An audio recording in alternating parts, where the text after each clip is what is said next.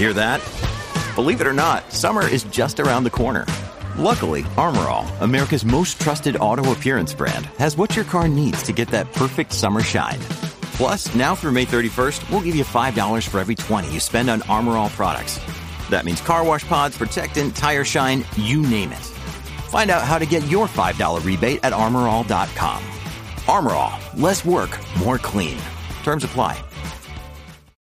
When you need mealtime inspiration, it's worth shopping Kroger, where you'll find over 30,000 mouth-watering choices that excite your inner foodie. And no matter what tasty choice you make, you'll enjoy our everyday low prices, plus extra ways to save, like digital coupons worth over $600 each week. You can also save up to $1 off per gallon at the pump with fuel points. More savings and more inspiring flavors make shopping Kroger worth it every time. Kroger, fresh for everyone. Fuel restrictions apply. From sponsoring cultural events to partnering on community projects, creating youth programs to supporting first responders, at MidAmerican Energy, caring about our community goes beyond keeping the lights on. It's about being obsessively relentlessly at your service. Learn more at midamericanenergy.com slash social.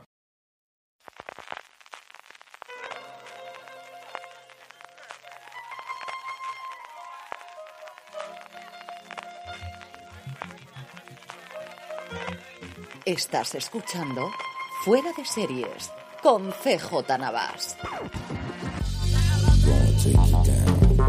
Bienvenidos a Streaming, el programa diario de Fuera de Series en el que un servidor, CJ Navas, te trae las principales noticias, trailers, estrenos y muchas cosas más del mundo de las series de televisión.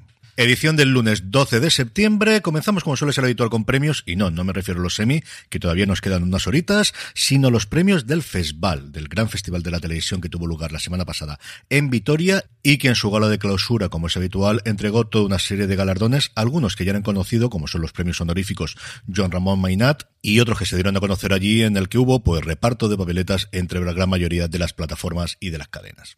Hubo muchos premios para realities, para concursos televisivos. Me alegré, por ejemplo, mucho de que Saber y Ganar se llevase el premio John Ramón Mainat, uno de los honoríficos que otorgan todos los años el FESBAL. Y en el apartado de series fue Movistar Plus con Lola, con la serie documental sobre la figura de Lola Flores. A3 Player Premium con Cardo, que está arrasando desde luego en todos los premios que se están dando desde su estreno. Recordad que tiene pendiente la segunda temporada que ya está rodada. Y luego el premio Dirección se lo ha llevado la noche más larga a la serie de Netflix en el único premio que alguna de las grandes plataformas, dejando aparte Movistar Plus, se ha llevado. No hay nada de HBO Max, no hay nada de Amazon Prime Video, solamente esta de Netflix que os comento. Empezando ya con las noticias, The Show Must Go On. Así se llama la serie con la que se ha hecho pico, que siguen intentando encontrar un gran éxito que lance la plataforma definitivamente en Estados Unidos una serie antológica en la que cada una de las temporadas girarían alrededor de un asesinato que se produce antes de que se ponga en marcha un gran evento televisado y en vivo. Y en el caso de la primera temporada, este sería El fantasma de la ópera. La nota de prensa nos dice, como si montar un musical en vivo no fuese desafío suficiente, imaginar lo difícil que sería con interminables problemas de producción, estrellas peleadas entre ellas, crecientes presiones en las redes y, ah sí, la espantosa y prematura muerte de uno de los líderes. Con un asesino suelto y un fantasma al que enfrentarse, todo el reparto y el equipo tendrán que unirse para montar el mayor espectáculo de sus vidas, si pueden vivir lo suficiente para llegar al telón final. La serie viene de Austin Wismer, el creador de la extraordinaria lista de Zoe. Viene producida por Robert Glimbat, que es un nombre propio importantísimo en los últimos 40 años en televisión americana, y fundamentalmente con el beneplácito y su papel como productor de Andrew Lloyd Webber, el creador del Fantasma de la Ópera, y de hecho sería la primera vez en televisión que se utiliza la música del conocidísimo musical para un proyecto de ficción. La verdad es que es una cosa curiosísima, me ha llamado mucho la atención y mm, tiene muy buena pinta. A ver qué ocurre con el elenco, a ver quién está aquí dentro, pero de verdad que tiene muy, pero que muy buena pinta. Este fin de semana se celebraba el D23, el gran festival de Disney que montan ellos mismos, tres horitas de presentación, luego lo comentaremos en trailers, porque fundamentalmente lo que vimos son trailers más que confirmaciones de cosas, y casi al mismo tiempo se hacía lo propio con Star Trek. Yo creo que ha sido una mala decisión por parte de Paramount Plus de coincidir con Disney, que al final lo arrasa absolutamente todo, pero bueno, en fin, ellos sabrán. Y aquí sí que tenemos novedades. Por un lado, Picard ha confirmado que se estrenará su tercera y última temporada el 16 de febrero, al menos en Estados Unidos. Internacionalmente ya sabéis que lo distribuye Amazon Prime Video. Lo normal es que en España se pudiese ver al día siguiente, el jueves 17 de febrero. Woodhouse Nissan offers a variety of SUVs and crossovers to fit your lifestyle. Whether you're looking for an SUV with high towing capability or a crossover with all wheel drive, you can expect a variety of safety features, plenty of seating, ample cargo space, and innovative design to tackle virtually any adventure. Explore the Nissan lineup of SUVs and crossovers featuring Rogue, Rogue Sport, Kicks, Murano, Pathfinder, and Armada. Visit one of our two Nissan locations or shop online at woodhouse.com. La confirmación de la fecha venía acompañado de un pequeño teaser en el que ya sí por fin veíamos a Jean-Luc Picard compartiendo pantalla con Beverly Crusher, con William Riker, con Jordi LaForce, con Worf o con Diana Troy. La otra fecha que se confirmó fue la de Star Trek Prodigy, la serie animada para toda la familia, que volvería para Plus el 27 de octubre. Y del resto, pues la quinta temporada de Discovery la veremos en el 2023, haremos lo propio con Star Trek Strange New Worlds y no sabemos absolutamente nada de todo el resto de las series que estaban preparando. En el capítulo de renovaciones y cancelaciones, el cuento de la criada de Handmaid's Tale, que ha sido renovado justo una semana antes de que comience su quinta temporada por una sexta y última temporada en esta ocasión.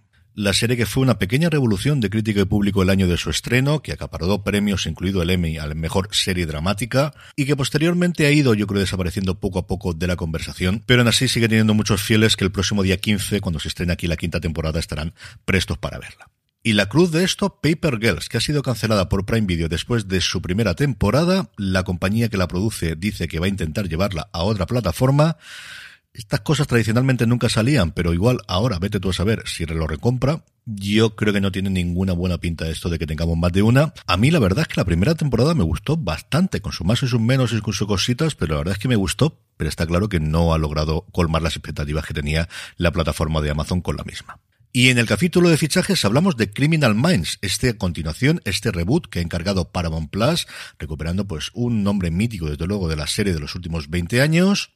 Sabíamos ya que volvían seis de los actores principales de las series, Joe Mantegna, Kristen Bagnes, Adam Rodríguez, AJ Cook, A.C. Taylor y Paget Brewster, y se ha confirmado que fichan a Zach Guilford, que recientemente lo hemos visto en Midnight Mass, pero que para los que hemos visto Friday Night Lights siempre será Saracen el segundo quarterback de los Dillon Panthers. Sobre la vuelta de Criminal Minds va a tener un subtítulo, se va a llamar Criminal Minds, dos puntos Evolution, evolución, y al parecer la temporada va a ser mucho más serializada, dejando un poquito esa premisa inicial que tenía siempre Criminal Minds de que se resolvía el caso al finalizar el episodio, y la premisa de la primera temporada que sería que alguien ha decidido aprovechar la pandemia para construir una red de asesinos en serie y conforme el mundo vuelve a abrirse, el equipo del FBI deberá ir cazándolos uno a uno.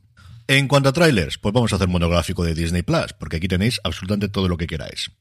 En materia familiar tenemos Vaya Santa Claus, la serie basada en las películas de Tim Allen, en el cual él decide que va a dejar de ser Santa Claus y hace un casting para ver quién le va a reemplazar. Percy Jackson, la adaptación de las novelas que ya fue llevada previamente en dos ocasiones al cine, y la búsqueda basada en la mitología de las películas de Nicolas Cage, pero sin este último. En el mundo de la Guerra de las Galaxias es donde más novedades tenemos que podamos ver. Por un lado, Tales of the Jedi, Cuentos de los Jedi, una serie de seis cortos originales que llegará el 23 de octubre a la plataforma. Y los dos importantes, Andor, que trailer a trailer cada vez me apetece más verla, llega el 21 de septiembre con tres episodios. Han confirmado que lanzarán inicialmente tres episodios. Y de Mandalorian por fin tenemos el tráiler oficial de la tercera temporada, para la cual no tenemos fecha más allá que será en el 2023. Yo espero que dentro del primer trimestre, porque terminada de grabar, ya está terminada de grabar. Lo que están haciendo es toda la postproducción, que no es poco. De Marvel se contó mucho en el D23, pero ver que podemos ver en trailers muy poquito. De hecho, solamente La Maldición del Hombre Lobo, un especial que llega el 7 de octubre, basado en un cómic que por lo que es más conocido es porque ahí es donde debutó Caballero Luna en su momento, que está grabado en blanco y negro, o al menos eso parece por el tráiler, y dirigido por Michael Giacchino. Sí, sí, el compositor se ha metido director. Y por último, en estos tiempos de magia y fantasía, Willow. Nos llega la serie el próximo 30 de noviembre. Todos los trailers, si no los habéis visto todavía, en el canal de YouTube de Disney Plus los tenéis todos a vuestra disposición. En cuanto a estrenos, la cosa está muy tranquila y hoy solamente nos llega una serie que es A Cosmo, la cuarta temporada de Agatha Racing, esta mujer que quiere que la dejen en paz, pero al final hay asesinatos alrededor de ella y no le queda más remedio que resolverlos. Y terminamos como siempre con la buena noticia del día y es que por fin llegan los semi esta madrugada aquí en España esta madrugada del lunes al martes y aquí en streaming contaremos todo lo que ha de sí en el programa del miércoles. No en el de mañana, que por tiempo me sería muy complicada la cosa, sino en el del miércoles. Lo que sí tenemos antes es el nuevo episodio de Universo Tolkien con Jorge Navas, con Alex Barredo y con un servidor, que nos podéis escuchar en directo en twitch.tv barra fuera de series hoy lunes 12 a partir de las 6 de la tarde analizaremos lo que ha dado de sí el tercer episodio del Señor de los Anillos, Los Anillos de Poder. Con esto terminamos por hoy, que tengáis muy feliz semana, gracias por escucharme y recordad, tened muchísimo cuidado y fuera. 2020.